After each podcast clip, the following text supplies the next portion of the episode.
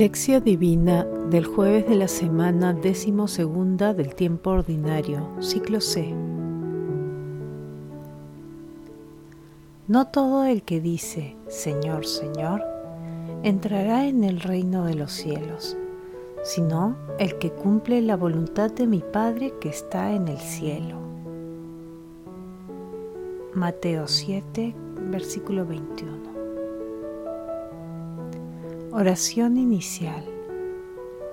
Santo Espíritu de Dios, amor del Padre y del Hijo, ilumínanos con tus dones para que podamos comprender los tesoros de la sabiduría que Jesús nos quiere revelar en este día. Otórganos la gracia para meditar los misterios de la palabra y revélanos sus más íntimos secretos Madre Santísima, intercede ante la Santísima Trinidad por nuestra petición. Ave María Purísima, sin pecado concebida. Lectura. Lectura del Santo Evangelio según San Mateo, capítulo 7, versículos del 21 al 29. En aquel tiempo Jesús dijo a sus discípulos, todo el que dice Señor, Señor, entrará en el reino de los cielos, sino el que cumple la voluntad de mi Padre que está en el cielo. Aquel día muchos dirán, Señor, Señor, ¿no hemos profetizado en tu nombre? Y en tu nombre hemos echado demonios, y no hemos hecho en tu nombre muchos milagros?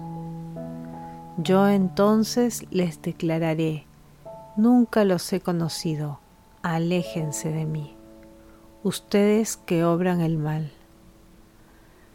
El que escucha estas palabras mías y las pone en práctica, se parece a aquel hombre prudente que edificó su casa sobre roca. Vino la lluvia, se salieron los ríos, soplaron los vientos, y arremetieron contra la casa, pero no se hundió, porque estaba cimentada sobre roca. El que escucha estas palabras mías y no las pone en práctica, se parece a aquel hombre necio que edificó su casa sobre arena. Vino la lluvia, se salieron los ríos, soplaron los vientos, y arremetieron contra la casa, y la casa se derrumbó totalmente. Al terminar Jesús de decir estas palabras, la gente estaba admirada de su enseñanza, porque las enseñaba con autoridad y no como los escribas. Palabra de Dios, te alabamos Señor. El pasaje evangélico de hoy se ubica al final del Sermón de la Montaña, en el capítulo 7, y es la última recomendación que nuestro Señor Jesucristo hace en este sermón. En la primera parte del texto, Jesús se dirige a los que no recorren la senda del pobre y al final se encuentran sin los frutos del reino. Nos trae a la memoria a Mateo 25, versículos 44 al 45. Entonces también contestarán, Señor, cuando te vimos con hambre o con sed, o forastero o desnudo, o enfermo o en la cárcel, y no te asistimos? Y él entonces les responderá, les aseguro que cada vez que no lo hicieron con el más pequeño de mis hermanos, tampoco lo hicieron conmigo. Luego, haciendo alusión al proceso constructivo de una casa, Jesús nos enseña que debemos realizar acciones cuyos resultados no apreciaremos en el corto plazo, sino en el largo plazo. De esta manera, estaremos preparados para las tormentas que se presenten en nuestras vidas. Estando ya al final del Sermón de la Montaña, que generó la admiración y la conversión de mucha gente, recordemos el inicio del sermón. las bienaventuranzas.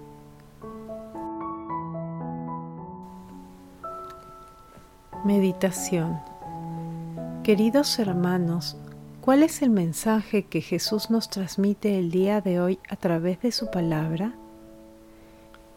En el pasaje evangélico de hoy, nuestro Señor Jesucristo nos habla sobre el fundamento de nuestra vida cristiana y nos enseña que debemos edificar nuestra vida sobre bases firmes apoyadas en la verdad, el amor y el servicio al prójimo, tal como Él nos enseña a través de su palabra, con maravillosos ejemplos. No basta que reconozcamos a Jesús como nuestro Dios, solo de palabra. Es indispensable que creamos en Él que acudamos a su misericordia arrepentido de nuestros pecados, que vivamos en santidad y nos amemos unos a otros, siguiendo su ejemplo. Por ello, no construyamos nuestra vida basándonos en la prosperidad y superficialidad mundana que diariamente nos presenta ejemplos de vidas vacías, sustentadas en la vanidad, el lujo, el sexo y el poder. A cada instante escuchamos y vemos a través de los medios de comunicación banalidades acerca de la vida de personas que no contribuyen al crecimiento espiritual y cultural de las personas. Los materiales de construcción que ofrece el mundo a los jóvenes son mediocres. Por ello, es nuestro deber como cristianos proclamar a los cuatro vientos que nuestra roca es Jesucristo y que en Él debemos confiar, y cualquier cosa fuera de Cristo es arena. Hermanos, meditando el texto de hoy, respondamos, ¿cuáles son los materiales con los que construimos nuestras vidas? Las acciones de nuestras vidas están sustentadas en la verdad, el amor y el servicio al prójimo que nuestro Señor Jesucristo nos enseña cada día a través de su palabra? Que las respuestas a estas preguntas nos ayuden a esforzarnos y a perseverar en construir nuestra casa, nuestra vida, poniendo en práctica las enseñanzas de nuestro Señor Jesucristo. Jesús nos ama.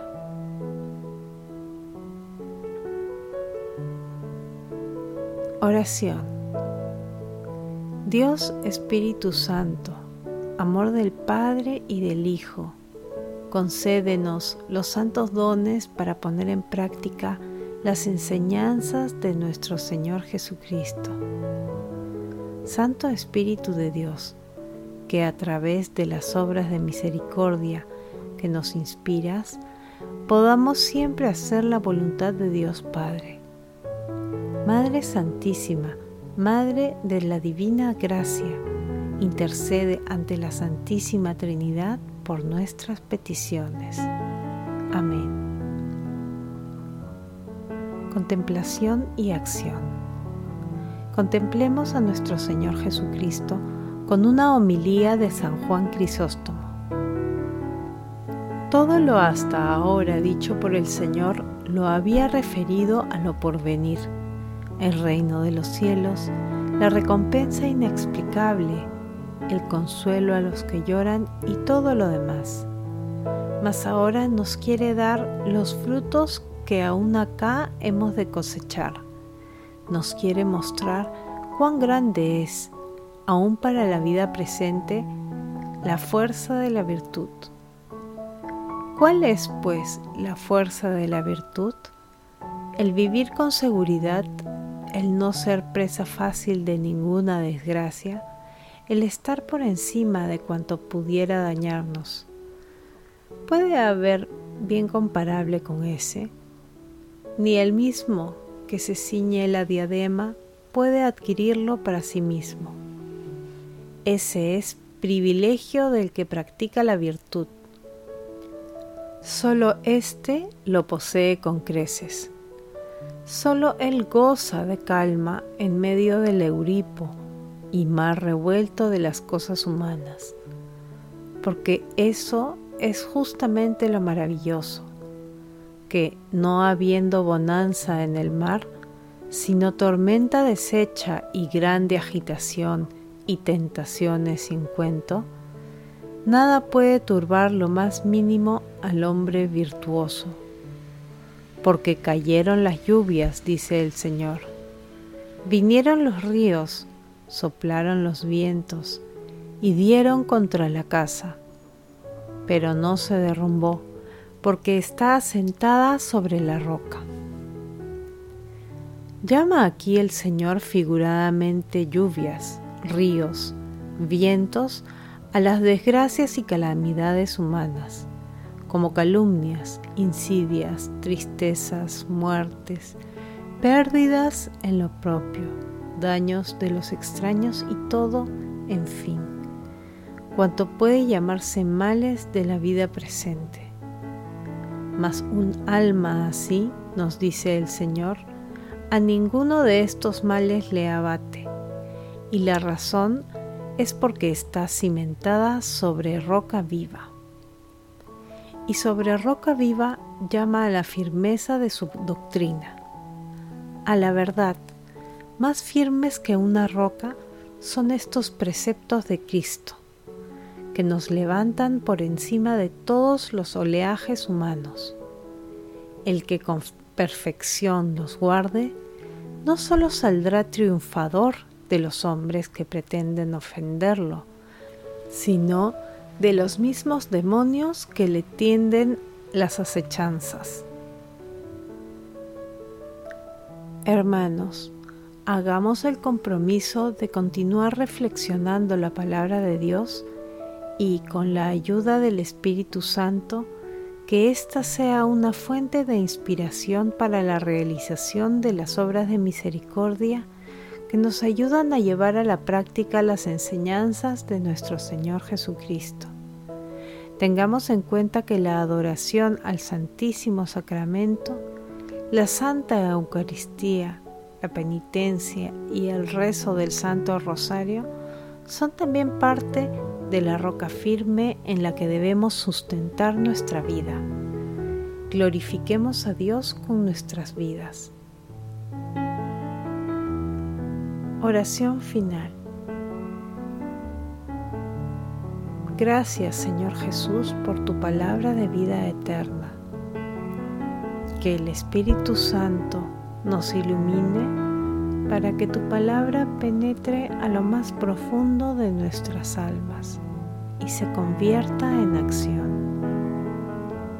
Dios glorioso, escucha nuestra oración Bendito seas por los siglos de los siglos. Madre Santísima, intercede ante la Santísima Trinidad por nuestra petición.